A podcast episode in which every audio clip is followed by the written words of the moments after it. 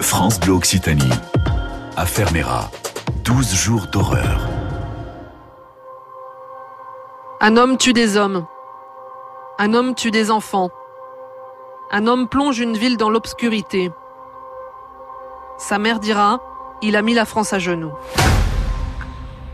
Dimanche 11 mars 2012, Toulouse, un militaire en civil est tué sur le parking d'un gymnase, deux balles dans la tête. Imadi Benziaten, 30 ans. Jeudi 15 mars 2012, Montauban, deux parachutistes en uniforme sont abattus près de leur caserne. Un motard surgit dans leur dos et les exécute froidement. Mohamed Leguad, 23 ans. Abel Chenouf, 25 ans. La France cherche ce tueur au scooter, ce tueur de militaires. Lundi 19 mars 2012, retour à Toulouse. Le tueur de soldats devient assassin d'enfants, d'enfants juifs. Au collège aux il prend la vie d'un enseignant, de ses deux petits garçons et d'une petite fille. Jonathan Sandler, 30 ans. Harry Sandler, 6 ans. Gabriel Sandler, 3 ans et demi.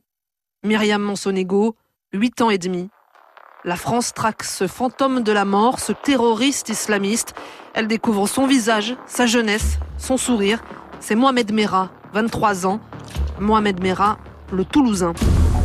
Une quête, une traque, un siège, l'interminable assaut du raid, 30 heures d'attente, 30 heures de direct, 30 heures d'apnée. Jeudi 22 mars 2012, 11h30, le terroriste est abattu. La France reprend son souffle. Un homme a tué des hommes, un homme a tué des enfants. Affaire Mera, 12 jours d'horreur. Bénédicte Dupont. 12 jours d'horreur et d'angoisse, de terreur vécus par les Toulousains, par les Français, que nous allons tâcher de vous faire revivre jour après jour.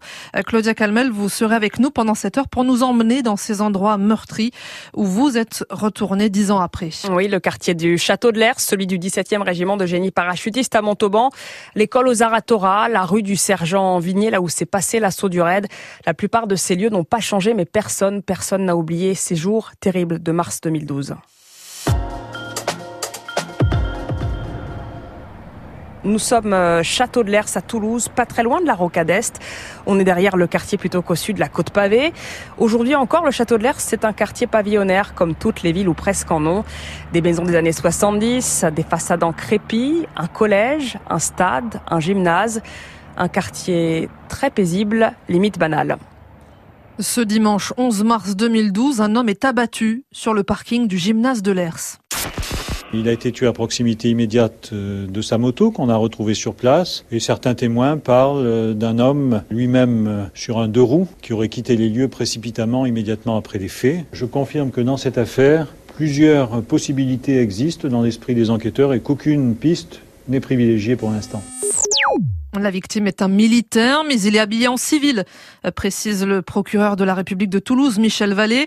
C'est le maréchal des logis-chefs Imadi Benziaten. Il a 30 ans.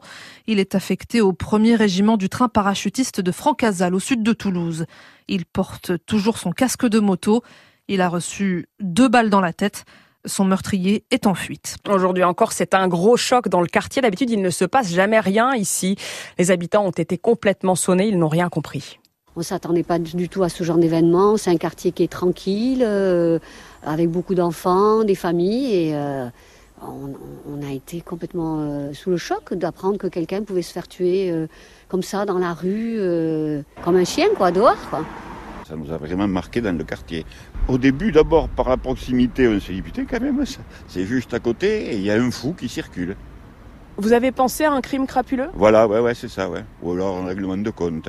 La presse locale en parle un peu, la presse nationale pas du tout. Les esprits sont ailleurs en cette fin d'hiver doux, comme Toulouse en connaît souvent. Le printemps s'est installé depuis quelques semaines en réalité. Ce lundi matin, sur les ondes, le tube du moment, c'est celui du Brésilien Michel Tello. Jean Dujardin vient de remporter l'Oscar pour The Artist. Le stade toulousain de Boxy, c'est McAllister, domine le top 14. Nous sommes en pleine campagne pour la présidentielle. Nicolas Sarkozy brigue un deuxième mandat.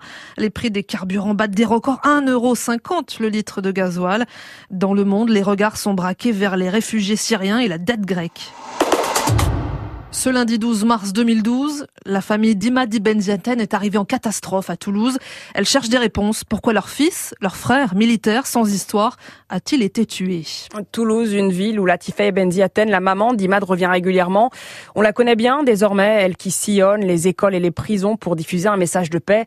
Latifa Benziaten vient donc souvent à Toulouse pour se recueillir sur une stèle au bord du stade de l'Ers stèle discrète qui porte le nom de son fils et que personne ou presque ne remarque aujourd'hui. C'est là qu'Imad a été assassiné et Latifa Benziaten n'oubliera jamais le jour d'après. J'ai pas cru au début. J'ai pas cru déjà que mon fils est mort. J'ai pas cru. Il fallait que je le voie à la morgue. Je me suis présentée à l'accueil, moi et ma famille. Euh, on avait rendez-vous à 15 heures, je me rappelle. L'accueil, c'était tellement froid. Je disais, euh, on est convoqué par le commissaire. Ah oui, l'affaire, euh, l'assassinat, l'affaire euh, avec la moto, euh, une affaire mafieux. Et moi, j'entends l'affaire mafieux. Je, je dis, de quoi il parle, lui? Je dis, monsieur, mon fils est un militaire. Oui, oui, oui, oui. Mais attendez là, attendez là, attendez, mettez-vous là, on va vous appeler. Je lui dit, monsieur, c'est pas grave. La seule chose que je vous demande maintenant, je voudrais aller voir mon fils à la morgue. Et là, c'était le plus dur de choses. Il m'a dit, il faut attendre jusqu'à demain matin. Et là, je vous assure, je, je suis sortie de ce commissariat. Je ne sais pas pourquoi mes pieds sont doubles de volume. Je soulevais la tête en haut et je dis, mon Dieu, ouvre-moi une porte. C'est une porte, il faut l'ouvrir. Cette euh, douleur, Ilyas Ibn Ziaten, le frère d'Imad, l'a vécu aux côtés de sa maman. C'est le plus jeune des cinq enfants de la famille. Il a 29 ans aujourd'hui, il en avait 19 à l'époque. Il se souvient de ce trajet interminable entre Rouen et Toulouse avec ses parents et ses frères et sœurs. Il se souvient de sa mère qui demande à arrêter la voiture pour pouvoir aller hurler sa douleur dans une forêt. Il a donc fallu reconnaître euh, le corps d'Imad à la morgue. Il a fallu répondre aux questions des policiers et faire face aussi à leurs soupçons. Pour être perdu, on était totalement perdu. Ça a été présenté comme un simple fait divers. L'enquête était en cours. Euh, on a été soupçonné, nous, au départ. On nous a ensuite insinué que c'était peut-être un règlement de compte, pourquoi pas de trafic de drogue ou autre. Cette période-là, ça a été un traumatisme pour chaque membre de ma famille. Ça a été une épreuve qu'il fallait surmonter en plus. Imad, il était loin de tout ça. C'était quelqu'un de droit. D'ailleurs, il s'est engagé à l'armée, c'est pas pour rien. Rétablir l'ordre, c'était euh, sa vocation. Et on comprenait pas pourquoi est-ce que mon frère était réduit justement euh, euh, à toutes ces suspicions. qu'alors il était loin de, de tout ça. Le fait de salir sa mémoire, ça nous a tous détruits. L'autopsie révèle que le militaire franco-marocain a été tué par une arme de calibre 1143. L'enquête et le témoignage de la petite amie d'Imadi Benziaten montrent que le parachutiste a publié une annonce sur Le Bon Coin pour vendre sa moto, sa Suzuki.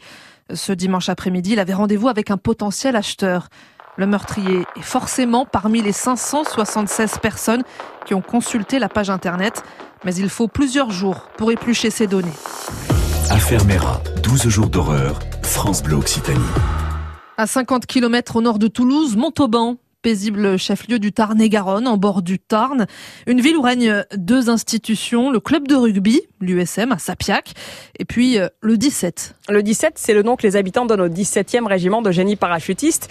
Un énorme fort quartier que 800 militaires y sont affectés.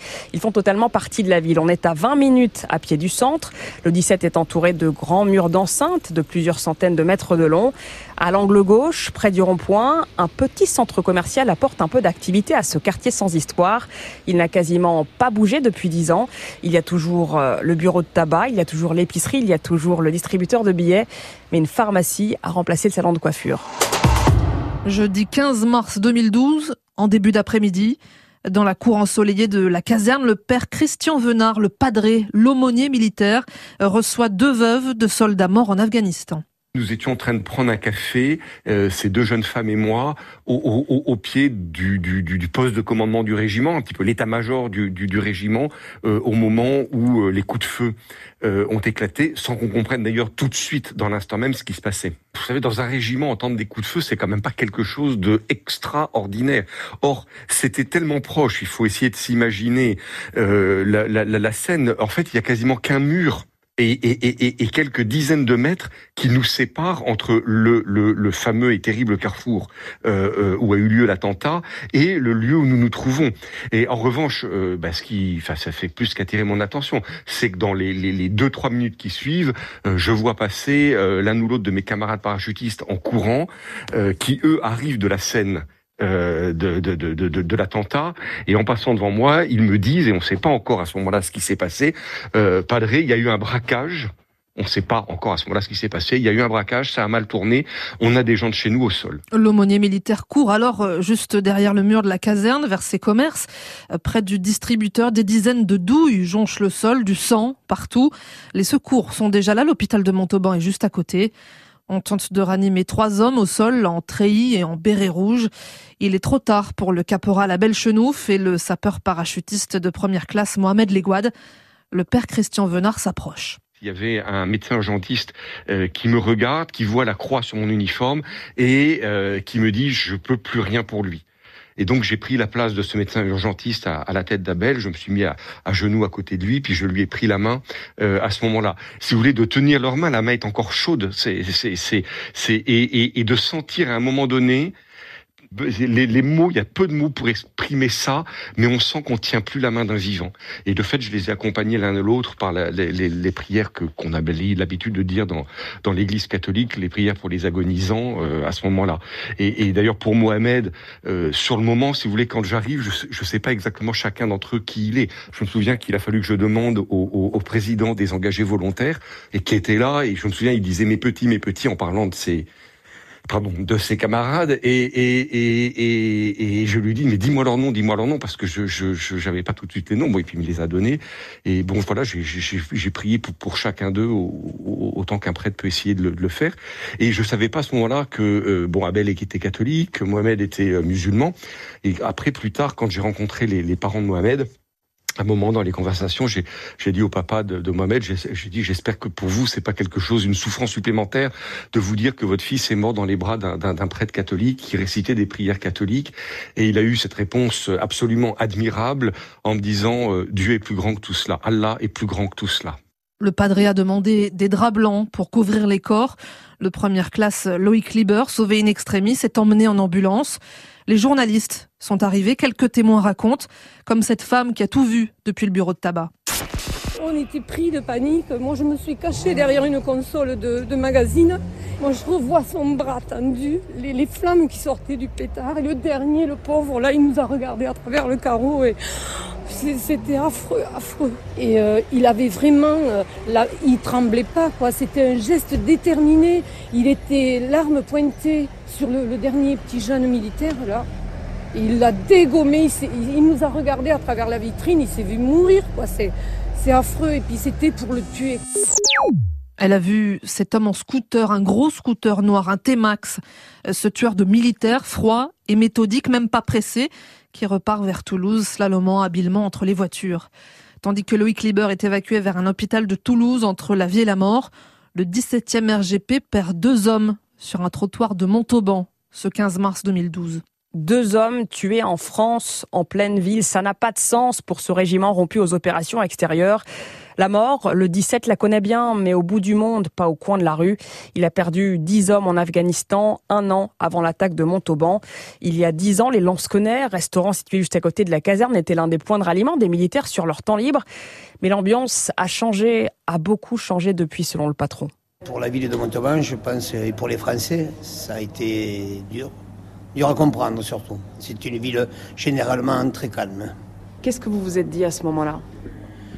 Ben, on n'est pas tout à fait conscient. On se demande si c'est uniquement un règlement de compte ou si c'est un attentat. On ne pensait pas aux attentats qui pouvaient y avoir.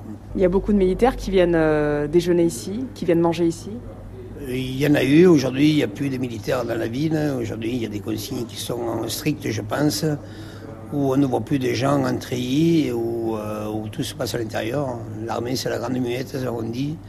Donc aujourd'hui, on ne sait pas ce qui s'y passe. On voit très peu de gens. Montauban, quasiment blessé dans sa chair après cette attaque. C'est ce que ressent aujourd'hui encore cet habitant. C'est une ville militaire, Montauban. Donc euh, on est représenté par eux. Ils ont un commando spécial qui n'y a qu'eux qui font ça. Ils passent par les égouts, il n'y a qu'eux qui font ça. Ils sont reconnus. Fait, on est fiers de, on est de ces gens-là. Moi, ces gens-là, c'est comme des frères, presque, entre guillemets. Donc, dès qu'on les touche, on nous touche à nous. Dans la soirée du 15 mars 2012, le ministre de la Défense, Gérard Longuet, arrive pour saluer les soldats. Il leur révèle que le double homicide de Montauban a un lien avec la mort du militaire à Toulouse. C'est le même calibre, un 11-43, un calibre utilisé par l'armée américaine pendant la Seconde Guerre mondiale. On cherche désormais un tueur de militaires. L'enquête prend une autre dimension. Pour le trouver, l'État déploiera au total 2000 hommes et femmes. Deux pistes se dessinent, celle de l'islamisme radical et celle de l'extrême droite. C'est cette dernière qui est la plus prise au sérieux, la plus relayée aussi par la presse. Les trois victimes sont d'origine maghrébine. Loïc Liber, lui, est guadeloupéen. Pendant ce temps, le meurtrier, personne ne le sait, est tranquillement attablé à une pizzeria du centre-ville de Toulouse avec son frère et sa sœur. France Bleu Occitanie. Affaire Mera, 12 jours d'horreur. L'inimaginable s'est produit. Toulouse, à la une des télévisions, des sites d'information et des radios comme France Bleu. Il est 8h49. L'actu en continu, France Bleu Toulouse matin. Selon une dépêche AFP, on apprend à l'instant qu'une fusillade s'est produite devant une école juive de Toulouse avec des victimes, c'est ce que dit une source policière. Alors sachez que le quartier Croix d'Orade Bonnefoy est bouclé. Bien sûr, dans 10 minutes, plus d'informations dans notre journal de 9h sur France Bleu Toulouse. Julien Lénier se rend sur place. Au Torah, le trésor de la Torah, un collège-lycée confessionnel juif. Lundi 19 mars 2012, un homme et trois enfants viennent d'être tués. 7h55. Le ciel est gris, le sol est humide, il fait frais.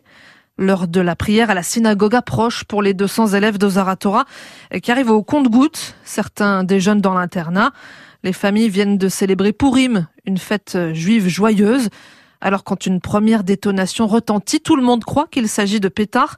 Ça arrive qu'on allume des pétards pour Purim. Au troisième coup de feu que j'ai entendu, je me suis mis à courir dehors et là j'ai vu, euh, le rassembleur dehors par terre, mort, allongé mort il faut le dire, et son enfant à côté et les deux autres qui étaient en train de pris en charge par les élèves et les internes pour aller faire un massage cardiaque pour essayer de les sauver. Le Rav Sandler dont parle ce jeune surveillant, c'est le rabbin Jonathan Sandler, 30 ans. Il gît aux côtés de son fils aîné, Arié, 6 ans. Un peu plus loin dans la cour, les lycéens tentent vainement de ranimer Gabriel, 3 ans et demi, le petit frère d'Arié et Myriam Monsonego, 8 ans et demi, la fille du directeur. Un homme casqué, vêtu de noir, leur a tiré dessus avant de repartir sur un scooter blanc. La vidéosurveillance de l'établissement a capté des instants de ces 30 secondes abominables. L'homme casqué sort d'abord un pistolet mitrailleur, un Uzi. Il s'avance vers le portail, tire une rafale, blesse un élève de 15 ans, Brian Bijawi, qui parvient à s'enfuir. L'arme s'enraye. Il utilise le pistolet automatique 1143 qu'il tient de l'autre main, vise juste à côté un homme et son enfant. C'est Jonathan Sandler. Il enseigne à Ozara Torah. Chaque matin, il vient avec ses deux fils au collège pour que les petits soient emmenés au Gan Rashi, l'école élémentaire dans un autre quartier. Le père et l'enfant s'écroulent sur le trottoir. Le tueur avance dans la cour où on fuit en courant Gabriel, blessé, et Myriam, qui a trébuché. Il vise la tête de l'un, puis de l'autre. Il n'y a plus personne dans la cour. L'assassin retourne sur ses pas, achève Jonathan et Arié. Il enfourche son scooter. Il part en criant Allah Akbar et en riant. Aujourd'hui, cette école, elle ressemble un peu à une forteresse. C'est assez impressionnant quand on arrive dans la rue, quartier de la Roseraie. On longe d'abord une succession de pavillons, puis on tombe sur l'établissement qui a maintenant, vu de l'extérieur, des allures de prison, avec son grand portail vert, ses caméras de vidéosurveillance et surtout ses dizaines de mètres de barbelés sur les murs pour empêcher les intrusions. L'école aux Zaratora a changé de nom en 2013, mais c'était prévu bien avant l'attentat. Ça n'a donc aucun rapport. Elle s'appelle désormais Ortora la lumière de la Torah. 140 élèves y sont scolarisés aujourd'hui. Ils étaient 200 il y a 10 ans. La fille d'Éric Lebar était en cinquième à l'époque. Elle avait 12 ans. Et ce matin du 19 mars 2012, ils sont en retard. Sa chemise du PGP, elle a voulu en changer au dernier moment et c'est peut-être cette minute qui nous a sauvés. Je ne sais pas. On est arrivé et, on s'est immobilisé, la voiture s'est immobilisée 3-4 euh, mètres avant le portail et y avait, on a vu les corps devant le portail et Au début, j'ai vu des corps allongés. J'ai dit peut-être qu'il y a une bagarre, ils sont KO, je ne sais pas. Et, je ne savais pas en fait. Et j'ai dit à ma fille de, se mettre à plat ventre, de rester dans la voiture. Et je suis sorti pour voir. Et bon, malheureusement, là, j'ai compris tout de suite. Ce qui était paradoxal, c'est que c'était un calme assourdissant. Je dirais, je veux dire, le, contraste entre l'événement qui venait de se produire et le calme était incroyable. Mais c'était un calme. Euh, pas un calme normal, c'était un calme plein de colère, plein de rage, plein de sidération en fait c'était un calme qui, comment dire, un calme qui hurlait en fait. Éric Lebar a trois enfants, tous passés par Ozaratora. Dix ans après, il est toujours marqué par les événements. Sa fille cadette était très liée à la petite Myriam Monsonego. Alors quand ils sont rentrés de l'école? Elle est montée dans sa chambre faire une petite prière. Et puis elle est redescendue, elle m'a dit Papa, je te demanderai une chose, promets-moi qu'on n'en reparlera jamais entre nous. Je lui ai dit D'accord, ma fille, pas de problème. Et c'est vrai que dix ans se sont écoulés, on n'en a même pas reparlé une seule seconde. Vous comprenez pourquoi? Je pense que en fait, euh, ce qu'on a vécu tous les deux était trop fort euh, entre nous. Euh, il y avait des regards hagards, des, des mots qui restaient enfouis dans leur prison. On n'arrivait pas à, formuler, à verbaliser ce qu'on avait vu. L'état de sidération était vraiment trop fort. Nicole Yardeni, vous étiez en, 2012 la présidente du CRIF en Midi-Pyrénées, le Conseil représentatif des institutions euh, juives de France. Ce que dit euh, Éric Lebar, vous le comprenez, cet état de, sidération, cette incapacité à mettre euh, les mots sur ce qui s'est passé? Oui, parce que hum, il faut se replacer en mars 2012. il n'y avait pas eu d'attentat terroriste sur notre sol depuis euh, Khaled Kalkal, donc euh, depuis 1995. Euh, Et c'était insoupçonnable dans un quartier aussi résidentiel que celui où se trouve Otsaratora, enfin Ortora aujourd'hui. Donc oui, c'est lorsqu'on n'est pas habitué à la violence, lorsqu'elle surgit de façon aussi brutale, absolue, incompréhensible, on a du mal à, à, verbaliser les choses parce que c'est pas tellement possible en milieu familial il faut le faire avec un tiers. Euh, dans une famille, on ne parle pas de ça. Mais euh, pour avoir grandi dans des familles qui ont connu euh, la Deuxième Guerre mondiale et la persécution des Juifs à ce moment-là, on n'en parle pas non plus. Parler, c'est aussi quelque chose que, vous-même, vous allez demander aux enfants, puisque vous arrivez mhm. À, l'école très très vite, à ces enfants qui se sont réfugiés dans, dans le réfectoire. Vous allez essayer de les faire parler quelques heures après le drame. Je leur ai dit euh, je leur ai dit quelque chose qui est une traduction d'un proverbe en yiddish que disait euh, qu'on disait dans ma famille, qui est Shver Aïd, ça veut dire euh, c'est dur d'être juif. Euh, et je suis vraiment, il est tragique que vous l'ayez appris si jeune. Et maintenant, il va falloir que vous parliez, que vous parliez, que vous parliez. Je leur ai pas dit de parler dans leur famille, mais justement, je pensais immédiatement un accompagnement beaucoup plus professionnel, parce qu'il faut cette capacité de mise à distance. Les émotions sont trop fortes, trop dures pour des gens qui n'ont jamais eu à vivre des épisodes violents. On peut imaginer que c'est une sorte de déflagration euh, dont nous portons tous, en fait, ceux qui étaient présents et même ceux qui euh, sont arrivés en deuxième intention, euh, des traces dix ans après parce que parce qu'on s'y attendait pas et que ça a été d'une c'était inimaginable en fait, je pense. Vous étiez à l'école au moment aussi où Nicolas Sarkozy euh, arrive en fin de matinée. Il va y rester euh, pas très longtemps, hein, quelques heures. Il repart d'ailleurs aussitôt après avoir déclaré ceci. D'ores et déjà, 120 enquêteurs se trouvent à Toulouse. Le ministre de l'Intérieur coordonnera l'enquête et demeurera sur place le temps qu'il conviendra. Des mesures de protection exceptionnelles seront prises. J'ai décidé que serait donc activé le plan Vigipirate couleur écarlate. Des moyens exceptionnels seront donc mobilisés pour que nous puissions arrêter ce criminel. À ce moment-là, Nicole Yardeni, est-ce que vous avez la sensation que l'État est euh, à la hauteur de la tragédie? Les services de l'État, absolument. J'ai vu des procureurs en pleurs, j'ai vu euh, des policiers euh, motivés au-delà de ce qu'on peut imaginer après le spectacle euh, tragique auquel ils, avaient dû constater. J'ai vu des professionnels de santé, bien sûr le rectorat, les enseignants. Enfin, c'était vraiment les ailes protectrices de l'État et la France bénéficient de, de cet aspect-là avec des, des fonctionnaires vraiment qui peuvent être absolument extraordinaires. Je ferai la différence entre ces fonctionnaires et, euh, on va dire, euh, ceux qui sont des élus. Et à ce moment-là, Nicolas Sarkozy savait des choses que le public ne pouvait pas savoir. Enfin, pourquoi on choisit de ne pas dire les choses? Pourquoi on choisit d'en dire certaines et pas d'autres? Est-ce que c'est euh, euh, une question idéologique? Est-ce que c'est euh, par peur de la réaction du public? Est-ce que je ne sais pas. Certains mots interdits, vous voulez dire le mot islamisme, par exemple? Par exemple. Par exemple.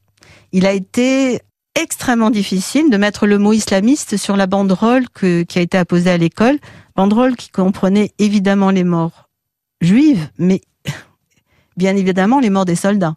Et euh, le mot islamiste, il a fallu se battre pour pouvoir le mettre. Il n'était pas toléré.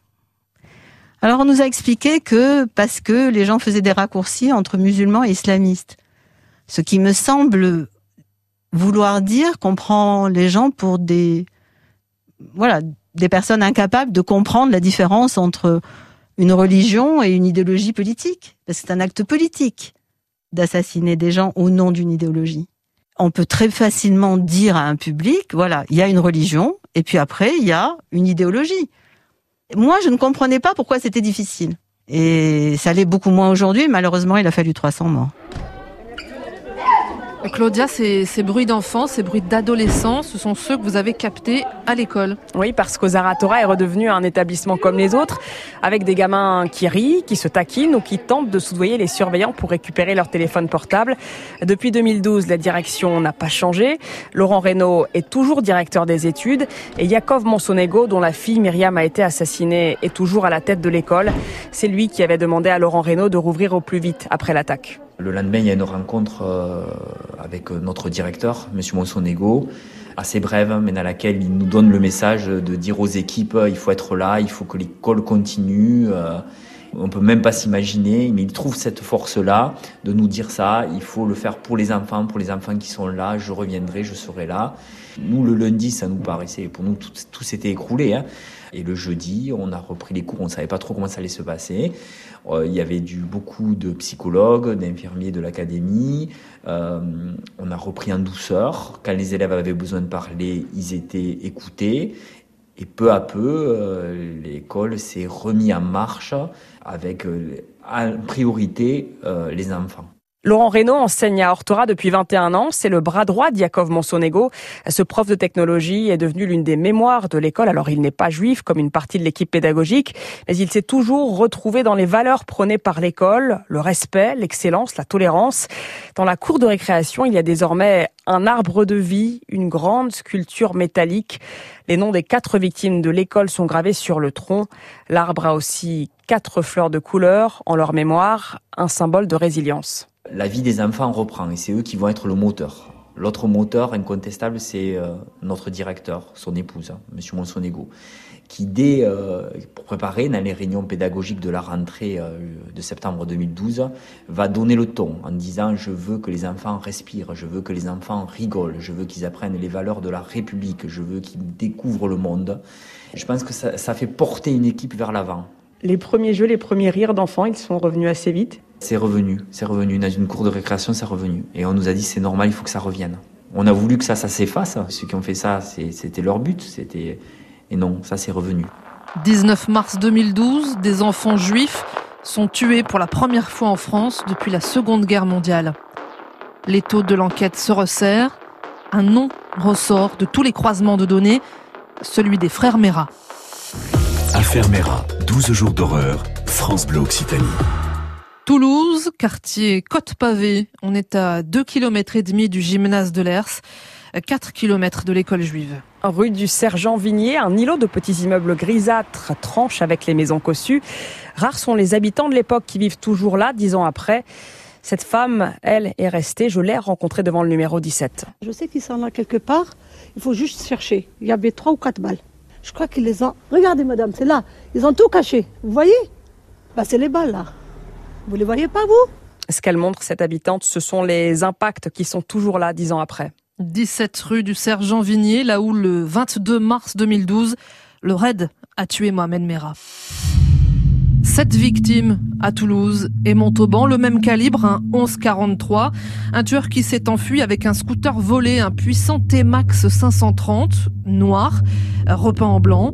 La police judiciaire et ses alliés du renseignement touchent au but. Ils en ont cette fois la certitude.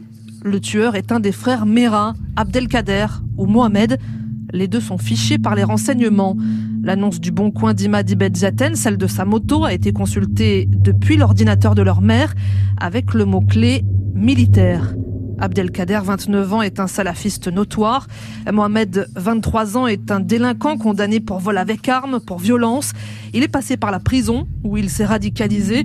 Connu pour ses talents de pilote, c'est probablement lui, le tueur au scooter, celui qui a créé une peur panique dans la ville ces derniers jours. Je me souviens effectivement, euh, dès que les gens voyaient un scooter noir notamment, ils se poussaient, ils se cachaient derrière les poubelles, etc. Ah, c'était complètement irrationnel, oui, ça c'est clair. Mardi 20 mars 2012, dans l'après-midi, l'arrestation des frères Mera est actée. Le raid, une trentaine d'hommes, se poste la nuit suivante à 3 heures du matin devant le 17 rue du Sergent Vignier. L'opération doit durer 30 minutes chrono, surprendre Mohamed Mera dans son sommeil et l'interpeller, puis foncer à Haute-Rive, à 30 km au sud de Toulouse, chez Abdelkader. Mais rien ne se passe comme prévu. Les services locaux n'avaient pas identifié une sortie qui se trouvait à l'arrière de l'immeuble et dans lequel il disposait d'un véhicule qui n'avait pas non plus été identifié. Amaury de Hautecloque, patron du RAID entre 2007 et 2013. Et donc effectivement, alors que nous le croyons fixé à l'intérieur de son domicile depuis plus de 24 heures, en réalité, il entrait, il sortait sans que le dispositif de surveillance ne l'ait repéré. Euh, en réalité, au moment où nous intervenons, à 4 heures du matin, il est rentré cinq minutes avant. Et il est rentré d'où? Il est rentré d'avoir fait un repérage au domicile d'un parachutiste qu'il comptait abattre le matin de notre intervention. Alors la réalité, c'est qu'effectivement, euh, l'effet de surprise que je tentais de faire jouer en ma faveur, ben, il n'a pas eu lieu puisque il venait de rentrer, il n'était donc pas du tout assoupi, il était encore en phase euh, de vigilance extrême. Et au moment où on commence à ouvrir la porte, c'est là où débute l'échange de coups de feu et puis euh, la phase de négociation que maintenant tout le monde connaît.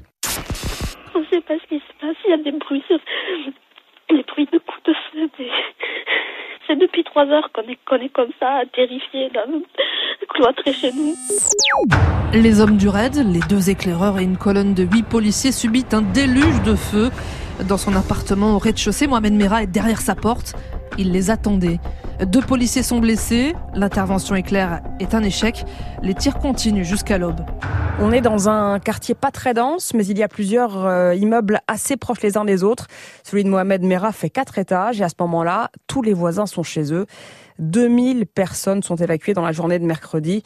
Aujourd'hui encore, les souvenirs des habitants se cristallisent autour de ces heures de tension. J'ai entendu des gens crier dans la rue, en fait, dire euh, couchez-vous, couchez-vous, euh, ne vous approchez pas des fenêtres. Donc voilà, je suis pas allé voir, donc j'ai bien compris qu'il s'agissait d'une grosse intervention policière. J'ai allumé la télé. Et en fait, les informations principales que j'ai eues, c'était par la télé. Hein. Notamment les chaînes d'information continuent, appeler chez moi, elles ont dû appeler tous les voisins, me demander des nouvelles, et je disais, mais je n'en ai, en fait, les nouvelles, c'est vous qui me les donnez. Voilà. La grande interrogation, c'était combien de temps ça allait durer. Cela fait 17 heures maintenant qu'un négociateur du RAID est en liaison téléphonique permanente avec Mohamed euh, Merah. Cela fait 26 heures maintenant que Mohamed Merah est toujours retranché à Toulouse. Les négociations ont visiblement euh, duré jusqu'à 20 heures hier. Le siège dure plus de 30 heures, suivi en direct par les médias de la France entière. Mohamed Merah échange une arme contre un talkie-walkie. Un long dialogue commence. Il est très bavard, très calme aussi. Il revendique les attaques au nom d'Al-Qaïda, se dit fier d'avoir fait trembler la France, se moque aussi des services de renseignement qu'il a berné à son retour du Pakistan, à tel point qu'ils envisageaient même de le recruter. Mohamed Merah promet plusieurs fois aux policiers qu'il va se rendre, avant d'annoncer qu'il veut mourir les armes à la main. Dans la nuit de mercredi à jeudi, le raid envoie des grenades dans l'appartement de Merah, inondé sous 30 cm d'eau. Les canalisations ont explosé. Le terroriste se terre dans sa salle de bain. Vous les entendez derrière moi. Des tirs en rafale depuis 2-3 minutes maintenant. Voilà, le doute planait depuis 8h30. Euh, Mohamed Merah est vivant et il se, il riposte, il répond. Donc là, nous sommes euh, visiblement dans un moment euh, crucial, on va dire. L'assaut est donné. Il est 10h30 ce jeudi 22 mars. Le RAID lance son assaut final. Bonjour à tous, ce flash spécial pour vous informer du dénouement dans l'affaire de Toulouse. Mohamed Merah est mort. Euh, L'annonce en a été faite il y a quelques minutes. Dans la rue du Sergent Vigné, Claude Guéant, le ministre de l'Intérieur, s'avance vers les dizaines de journalistes tenus à distance. Le tueur est sorti de la salle de bain en tirant avec une extrême violence. Les rafales ont été fréquentes, euh, très dures. Et puis, euh, à la fin, Mohamed Merah a sauté par la fenêtre avec euh, une arme à la main en continuant à tirer. Dehors, le cadavre du terroriste gît au sol, au pied du balcon. Mohamed Merah porte un gilet pare-balles sous une djellaba noire avec un sweat gris, un jean, des baskets rouges. Sur lui, une clé USB sur laquelle les enquêteurs découvrent les vidéos de ses tueries. Lors de chacune de ces attaques, il portait un harnais avec une caméra GoPro. Il a tout filmé. En tout, l'opération fait quatre blessés dans les rangs du raid. C'est un sniper posté dans le jardin de la villa d'en face qui finit par euh, tuer le terroriste d'une balle dans la tête. Son chef lui en a intimé l'ordre. On a essayé de le neutraliser avec des armes non létales. On a même opéré des tirs sur des zones non létales de son corps et j'ai dû euh, constater moi-même que ça ne changeait rien à sa détermination et à sa capacité de se déplacer. Je pensais qu'il était sous l'effet euh, d'anabolisants, euh, d'amphétamines, de produits stupéfiants, tant sa volonté n'avait pas été ébranlée par les, euh, les tirs de riposte non létaux qu'on opérait.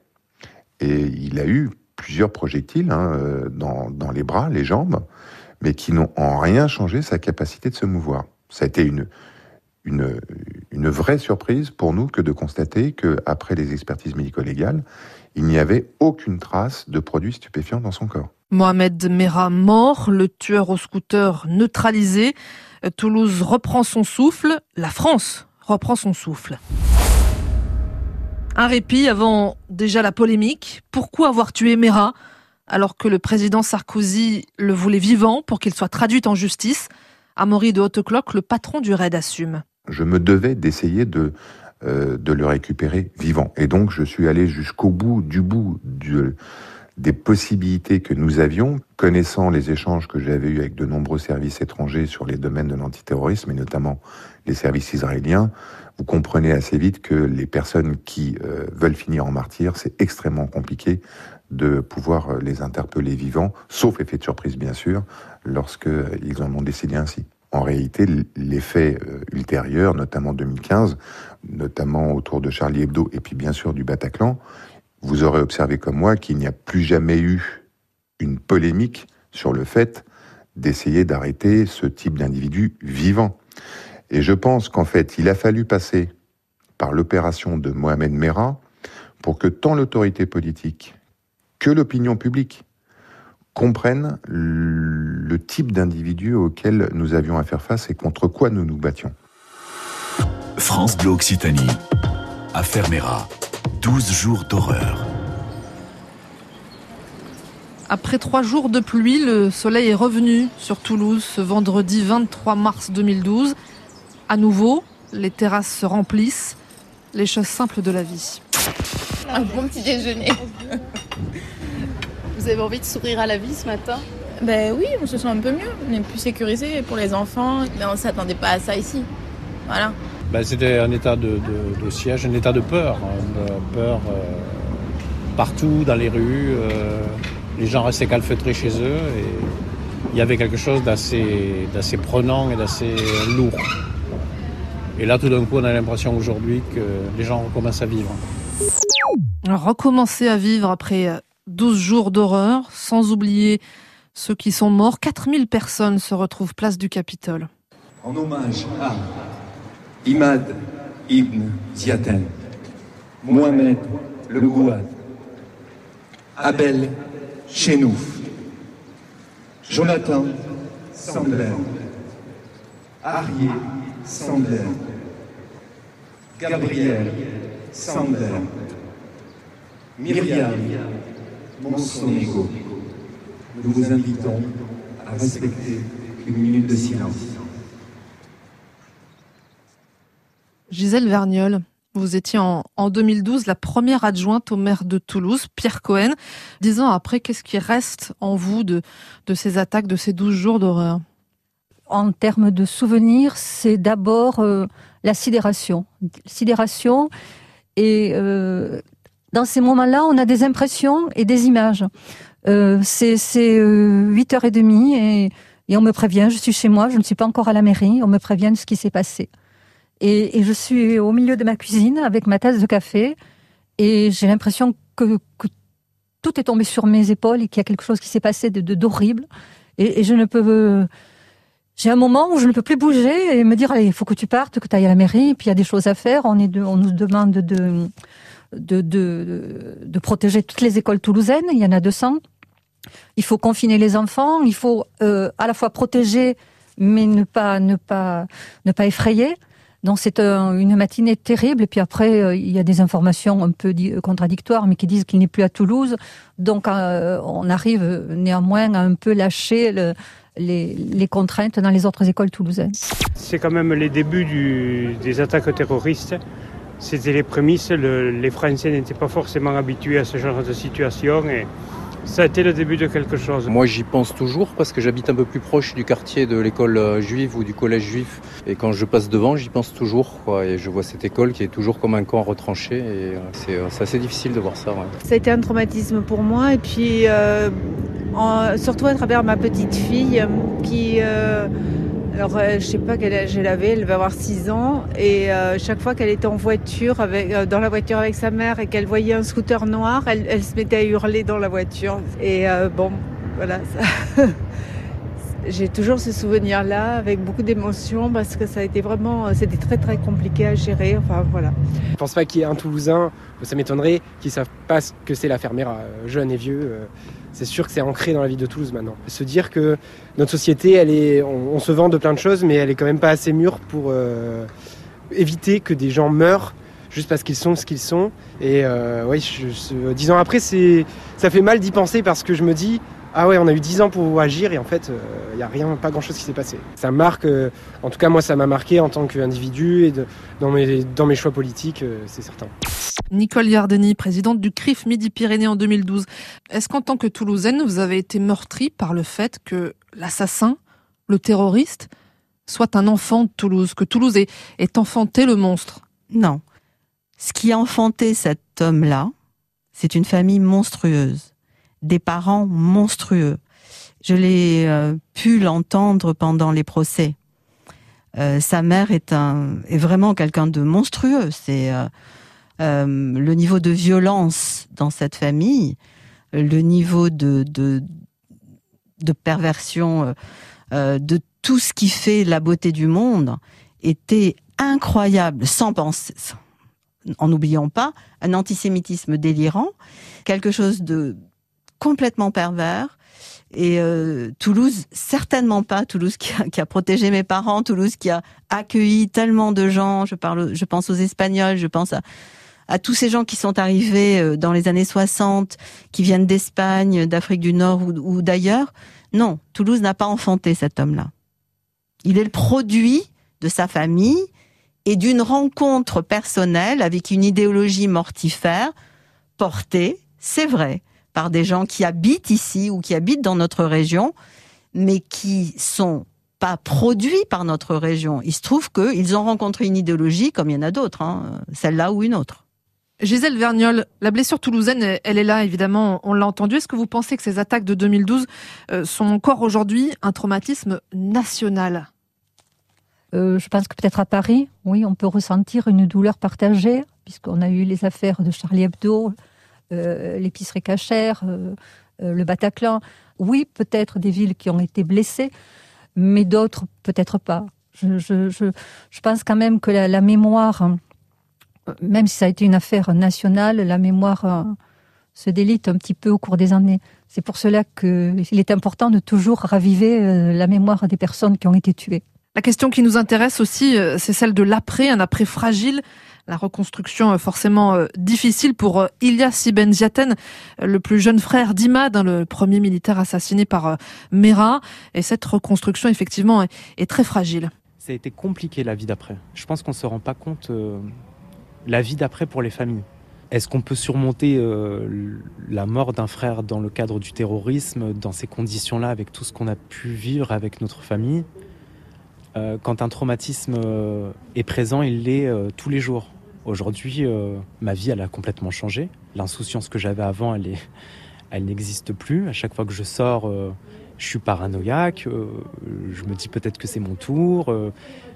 j'ai dû changer d'appartement parce que je sentais que que quelqu'un allait me tuer. Bon, j'étais dans une paranoïa finalement, et cette paranoïa, elle est toujours existante. Quand euh, je vais au cinéma, je me dis que quelqu'un euh, va venir, euh, va tuer quelqu'un. On a toujours ça en tête. Avant, j'avais pas cette, ces petites voix qui me disaient toutes ces choses-là. Aujourd'hui, je le vis tous les jours, tous les jours. Comment vous, vous vous êtes reconstruite en 10 ans?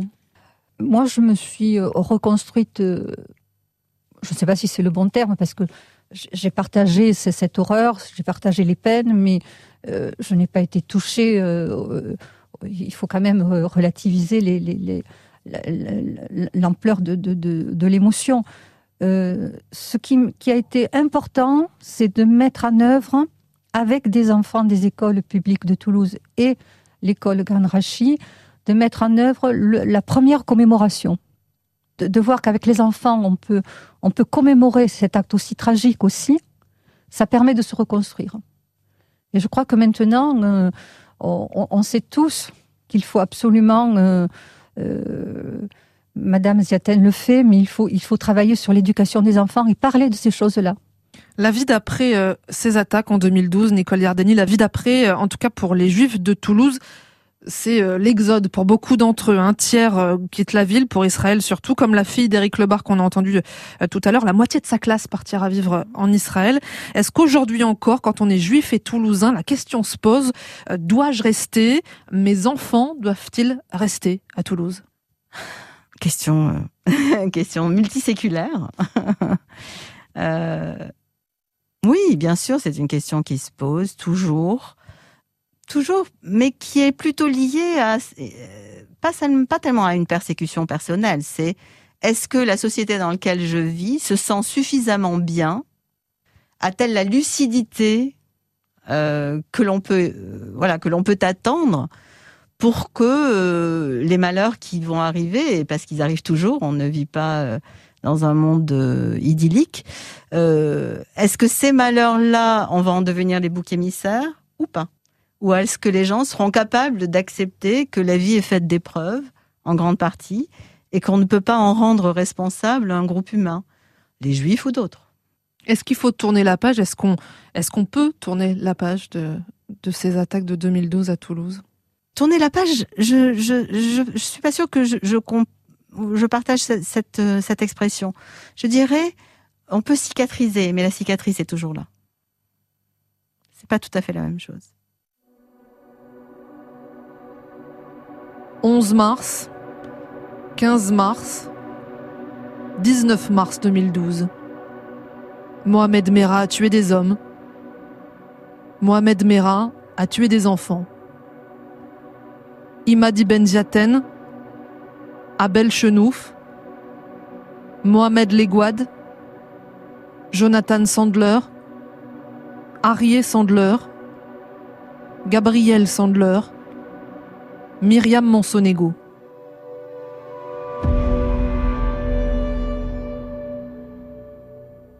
Affaire Mera, 12 jours d'horreur.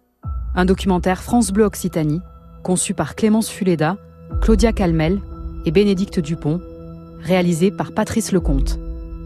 À réécouter sur FranceBleu.fr et sur l'application Radio France.